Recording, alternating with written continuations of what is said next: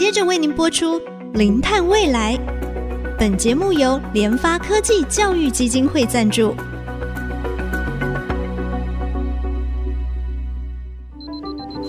前瞻能源新方向，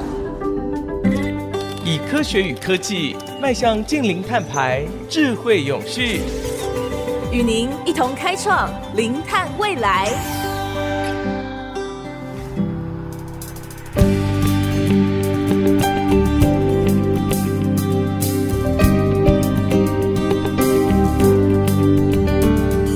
各位听众朋友，大家好，这里是 IC 之音竹科广播 FM 九七点五，欢迎收听我们零碳未来节目的播出。时间真的是过得非常的快哈，我们在去年才开始我们这个节目啊，今年啊马上就已经来到一年的这个使命啊。那当然，我们这一年哈也会有一些不一样的一个啊题目哈，可以让啊我们听众朋友哈对我们零碳未来有一个耳目一新的一个观感哈。今天呢，想要从很多朋友都常常会啊参加的一些大型的活动哈，比如说我们。啊，刚过的这个台湾灯会啦，或者是说哈，有时候我相信我们的听众朋友啊，您所在这职场上面可能也会办一些这个活动啊、研讨会啊等等，在这些大型活动当中。能不能够哈，也跟我们零碳未来哈也有关联哈，所以我们今天非常高兴为您邀请到绿色和平气候与能源专案的主任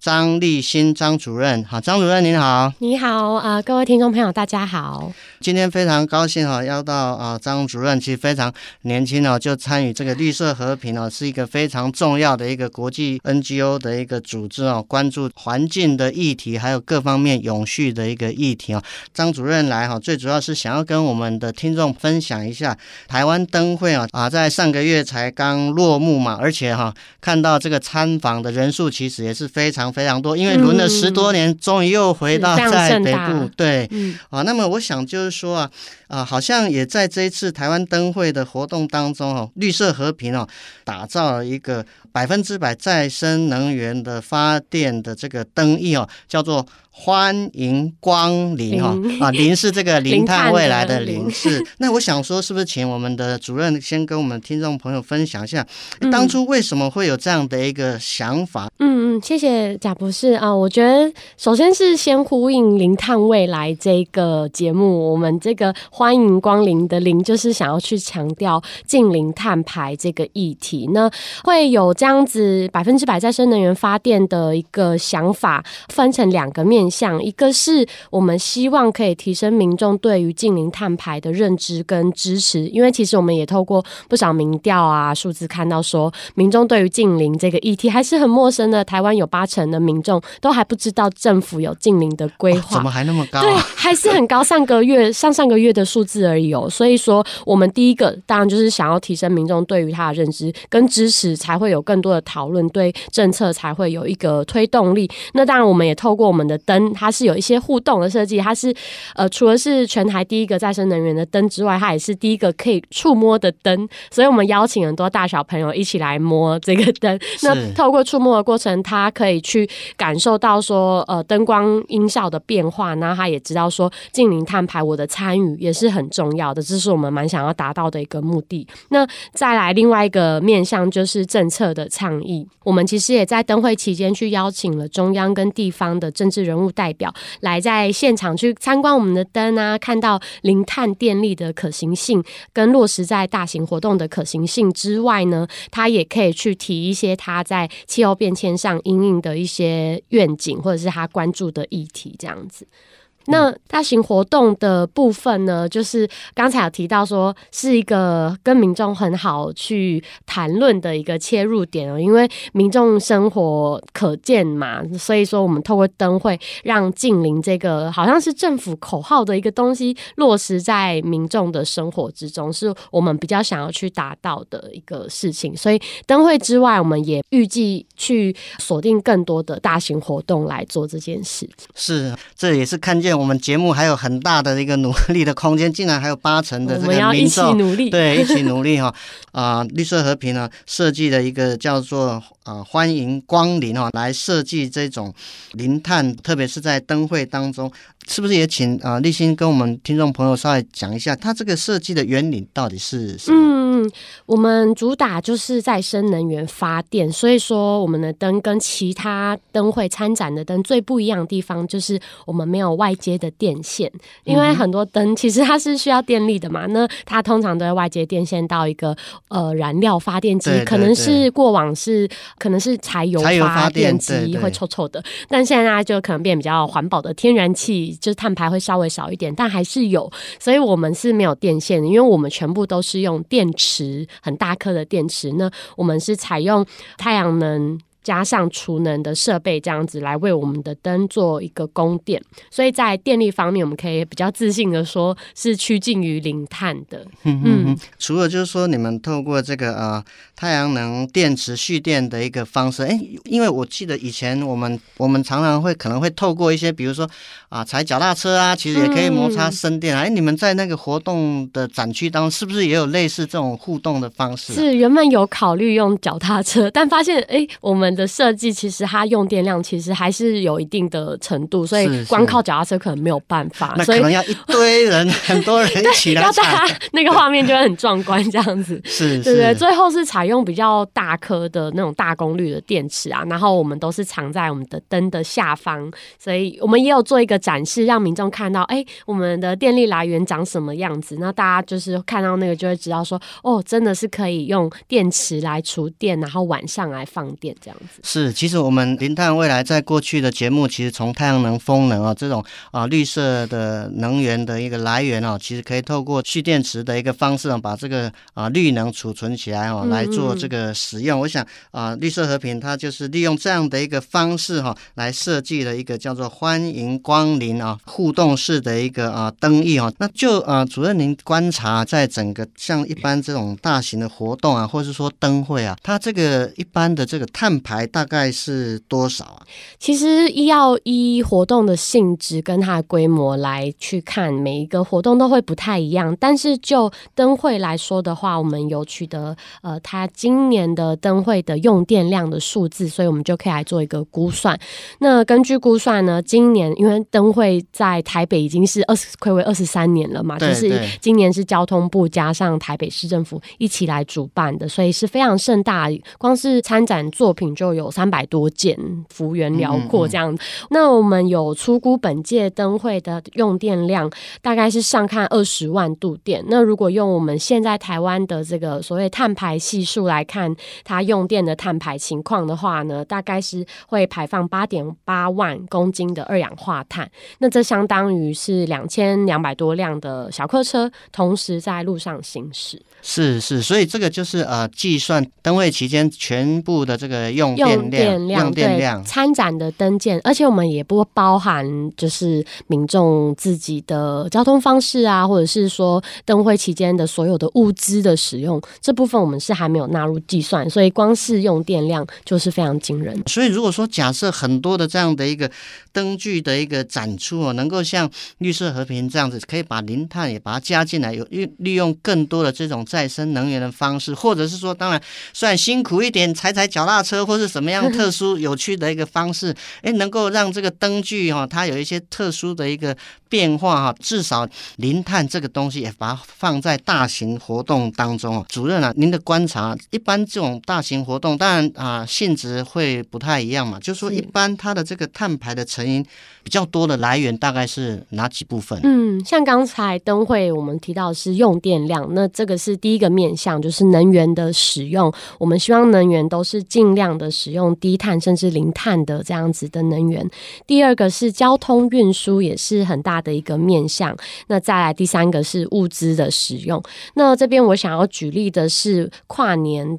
各个地方政府都会去举办的，几乎每个地方政府都有嘛。那呃，其实环保署在二零一八年的时候有统计过，在跨年期间，它的碳排放其实大约有九成都是来自于私人的交通运输的，所以这个就非常取决于民众到达那个跨年的现场是用大众运输啊，还是用呃绿色的运具啊，或共享运具啊，所以这个其实都会因活动而不太一样。那那他有提到说，九成来自交通运输，第二才是民众制造的这个垃圾，然后最后才是烟火，烟火大概占了碳排的不到百分之五这样。其实大部分其实还是跟我们民众要去参加那个活动所采取的这个交通工具相对是比较有关联哦。那当然鼓励我们的听众朋友，绿色运具共乘共享。其实是一个非常好哈，在我们参加大型活动当中，一个非常重要的一个减碳的一个方法。嗯、那我们节目啊，先啊进行到这边，我们休息一下，稍后再回到我们零碳未来节目的现场。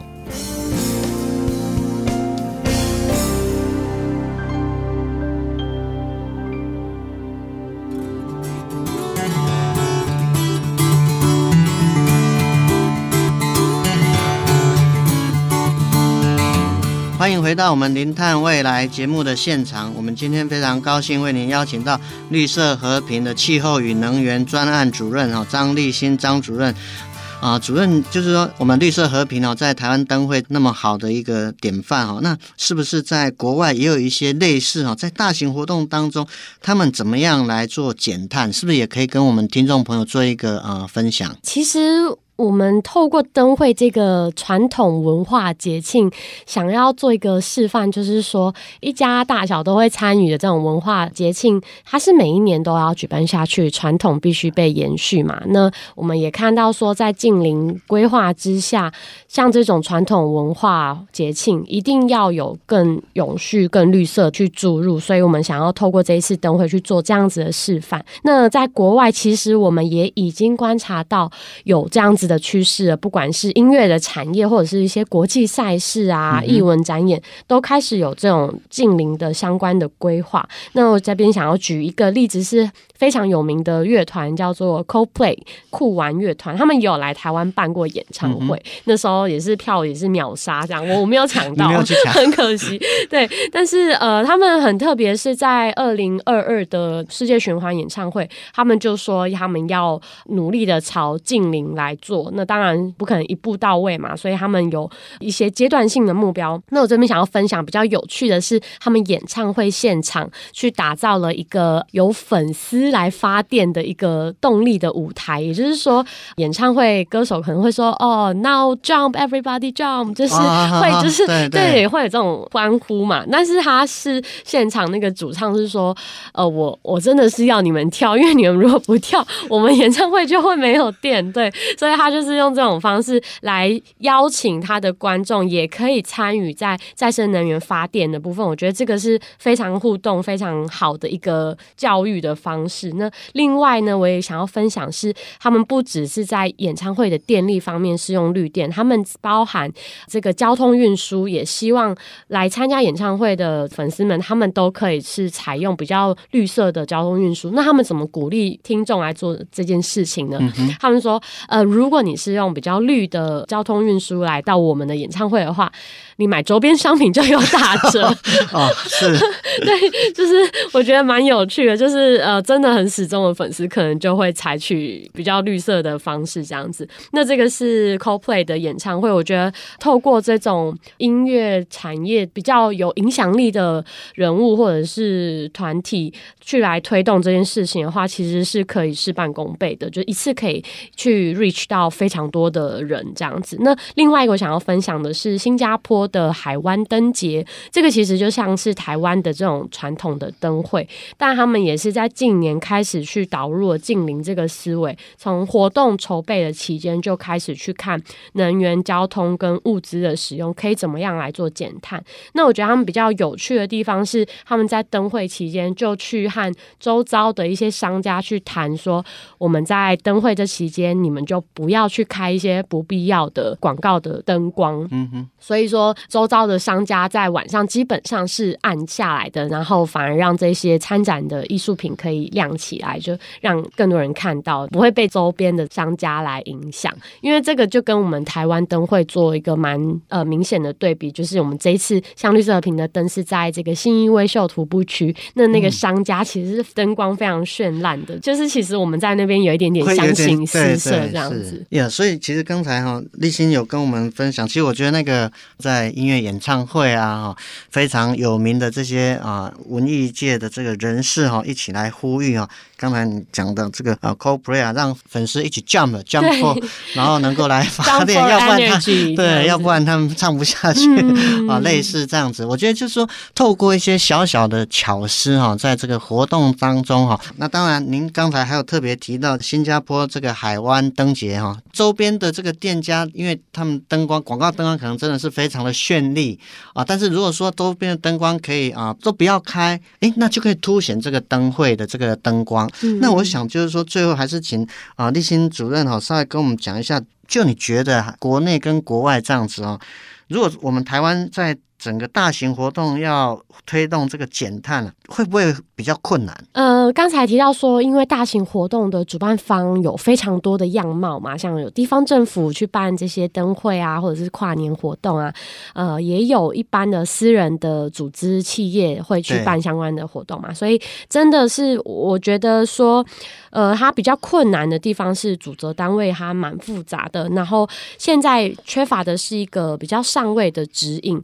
绿色和平的角度会认为说，政府在这件事情上，它有一定的责任要去提供相关的指引。大型活动它要怎么去做到近邻？因为现在政府都已经提出了近邻的路径了嘛，不管是各部会、呃能源、交通、建筑各个面向要怎么样达到二零五零近零碳排，在大型活动上，它有一一点点像是一个温室气体管理的漏洞，或者是一个盲点，因为现在就是诶。我们都知道，就是有大型活动这样子势必要举办，但是它的碳排放要怎么样管理，没有人知道，也没有一个规范，所以我们还是希望说政府能够去提出一个相关的规范指引呢，提供给地方政府、给各个活动主办方去参考。可能说未来是甚至要去呃比较强势的规范，说你确实要办几人以上的大型活动，你势必就要用多少的绿电，或者是多少的物资的循环再利用等等的。我们会比较希望政府能够扮演的一个角色。确实，不管是县市政府或者是在中央政府，其实有常常办很多的一些这种例行的大型活动。其实他每年，其实我觉得很多县市这种每年固定什么时候他要办什么时候。我举例，哎，是哎，可能三四月是万金石啊，什么马拉松啊，还有年底非常有名的这个新北欢乐耶诞城。对，还有 对，哦，是这种哎，怎么样去落实哦，在大型活动，其实。我们在这个啊，近年的一个策略，当然有四大策略啊。其实当然很多，你说这个能源转型啊，这个呃各方面工业的一个转型等等都非常非常重要。可是对跟我们民众一般切身比较关系的，其实是在生活转型。嗯，那当然我们在讲生活转型的时候，不只是说讲我们自己个人等等，其实在很多活动上面，我们的政府是不是也能够给他们一些 guidance，一些 guideline？怎么样程度的一个活动，你就是一定要有这样的一个呃，考虑到整个近邻。是，我想还是建议都是从小小的习惯改变开始啊，因为你一开始要叫民众说，哎，你去参加活动，就是全部都要用大众运输，全部都要用再生能源，或大家会觉得，哎，好像有点远。但是我觉得这边还有一个，就是立刻可以采取的一个小行动，是刚才有提到活动中减碳的一个面向，还有物资的使用嘛。那这边就是说，你其实去减少一次性的使用，其实就可以带来很大减碳的效果。例如说，呃，每一场活动它可能都会有一些瓶装水啊，对，对，那有一个组织叫做奉茶行动，他们就是倡议减少瓶装水，那他们就是去提供民众线上的地图去找饮水机的地点在哪里，这样子。那他们近年也开始跟一些大型活动来合作，像是去年底他们跟一个很有名的音乐季叫做浪人季来合作，那他就是提供他们桶装水，然后就是倡导要去参加音乐季的民众自己带自己的杯子去装水。嗯嗯嗯，那这样一整个活动 run 下来，其实就减少了好几千甚至万个一次性的垃圾。所以我觉得这种从小的习惯开始，可以去造成很大的改变。那再来就是跟你的亲友去讨论。这个议题，因为其实说到底，近邻是不只是政府的事嘛，也是不只是 NGO 的事，是大家的事情。所以我们会希望说，更多人去讨论这个议题，然后甚至你很有想法的人，可以开始去参与一些行动，开始去要求政府提出更积极的规划。我们都很期待说，民众在近邻这个路上是大家可以集结声音起来，然后去表达一些意见的。嗯、是，其实刚才啊，立新哦有特别。提到就是说，我们从小的地方开始，其实我觉得第一个就是，当然我们尽量哈，就是搭乘这个大众运输的运具。然后参加活动或研讨会的时候啊，哎，我们就自带水杯，减少这种保特瓶。哎，买饮料都省五块钱。对，买 买饮料还省五块钱哦。所以，哎，我们在物资的使用，减少这种啊一次性的这种那纸杯啊，哈、嗯，宝特瓶都会对我们整个环境是有益的哈。今天啊，非常高兴哈，邀请到绿色和平的气候与能源专案主任哈张立新张主任，跟我们从台湾灯会谈起，也让我们看到一个大型活动。其实它整个活动的一个碳排还是在我们人去参与的过程当中哈，使用的这个运具哈，其实是最重要的。所以这个是我可以作为我们听众朋友的一个很重要的参考。先从这个地方着手啊，我们的节目就进行到这边哈。除了可以在我们的官网 AOD 可以随选随听以外哈，也在 Apple Podcast 和 Google Podcast、KKBox 上面都有上线哦。所以我们的听众朋友可以搜寻。零碳未来四个关键字哈，记得按下订阅啊，并且跟你的好朋友分享，才不会错过每一集精彩的节目。我们节目进行到这边，我们下周同一时间我们再会。